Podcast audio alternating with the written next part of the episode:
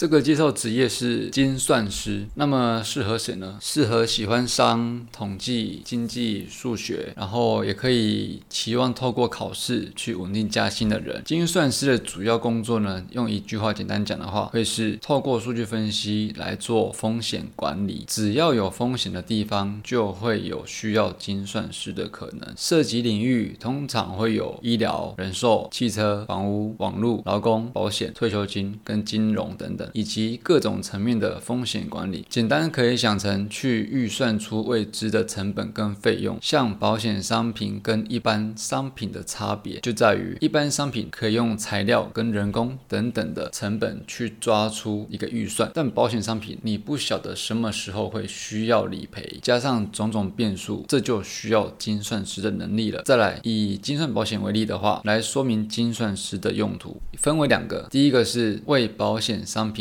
定价，第二个是计算储备金。第一个为保险商品定价的意思呢，就是去分析受保者的特征，也就是被保险人以及过去赔偿的费用这些资讯来做推算，推算出个别的风险跟保费。除了上述内容，其预测呢也要加入实施的变迁，为的是衡量他们的影响，例如说温室效应或者是贸易战争等等自然环境的灾害，它的发生几率跟原物料价格所所受的影响，如果不随之调整的话呢？以保险商品为例，就很有可能理赔出去的钱比收进来的保费还多，造成公司就是赔钱了。那精算师的第二个用途呢？计算储备金，简单来讲就是要有足够应付大量的理赔支出，但是又不能存太多闲钱在保险公司，而失去了投资获利的机会。所以精算师就要算出相对完美的储备金比例。那成为精算师的方法呢？如何成为精算师的资格？像前面讲的，你首先如果对经济、数学、统计、写程式有兴趣或能力的话，另外还要再加上有商业头脑跟沟通能力。在台湾的话呢，是一定要有精算硕士的文凭，那这个文凭在三间大学、三间学校可以取得，正大、东吴跟逢甲。那至于科系跟考到执照的过程呢？科系的话，经济系跟统计系，除了很多的精算考试呢，这个过程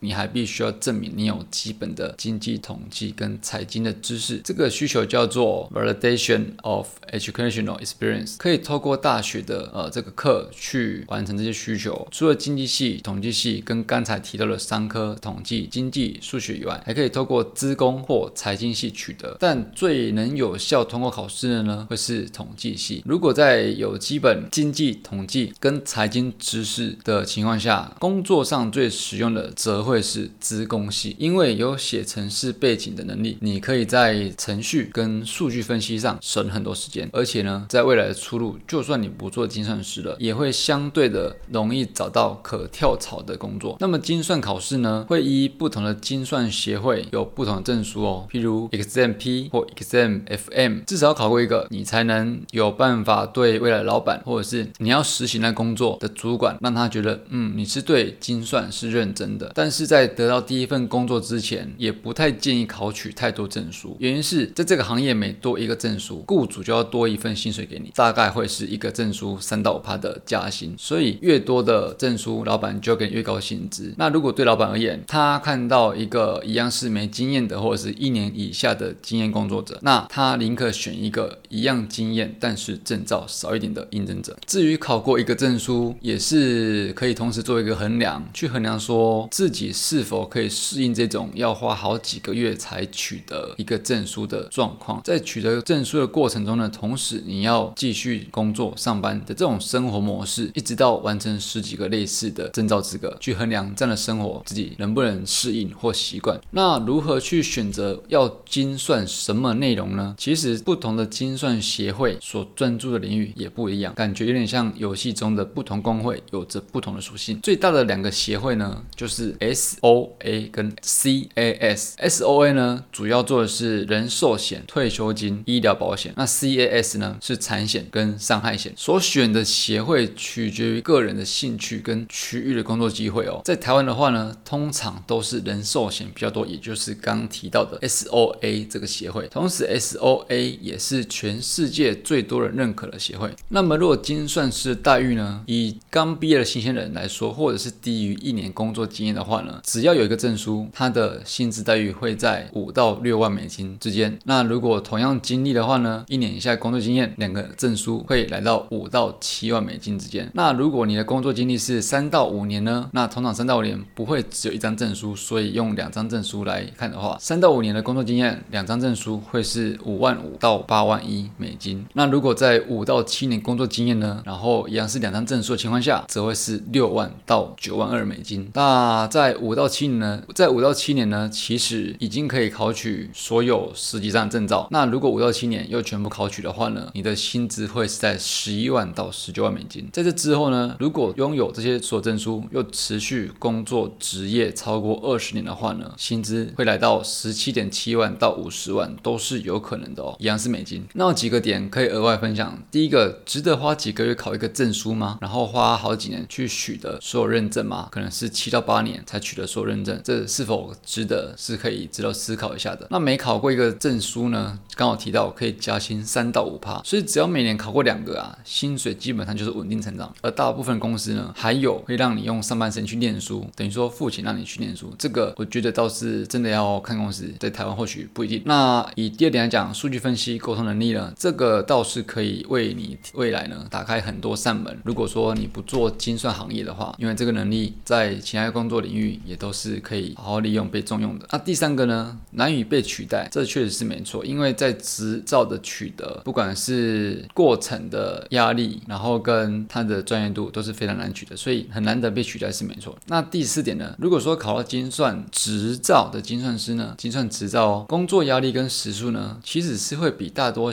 大多的高薪职业还来得低。例如说工程师、医师或者是律师，他们的工作压力跟时数是可以比这些工呃这些工作还来得低。但是呢，在考考到执照之前的边工作边读书，那个绝对是比所有刚提到的高薪职业的压力都还来来的大很多大很多。那以一个精算师的心得呢，他啊会不会说推荐走这条路？对于考虑要不要做精算师的人啊，可以先从这四个科系开始体验：商科、数学、统计、经济，然后去想象每天至少工作八小时之后呢，很疲累的回家，还要继续读三个小时的书，然后每年呢至少会有六个月时间是这样度过。如果可以接受的话呢，那或许就相对合适。在通过长长的这种挑战之后，他得到结果会是非常值得的。